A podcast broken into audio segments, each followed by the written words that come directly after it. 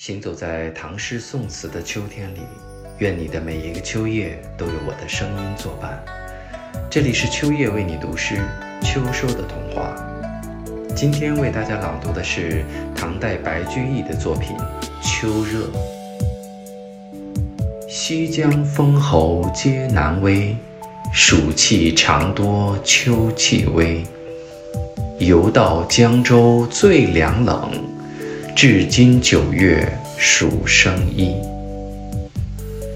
秋天的燥热，有时候还不如盛夏的灼热，也很像是爱情里平淡中的反复无常，令人随时都可点燃的无名火。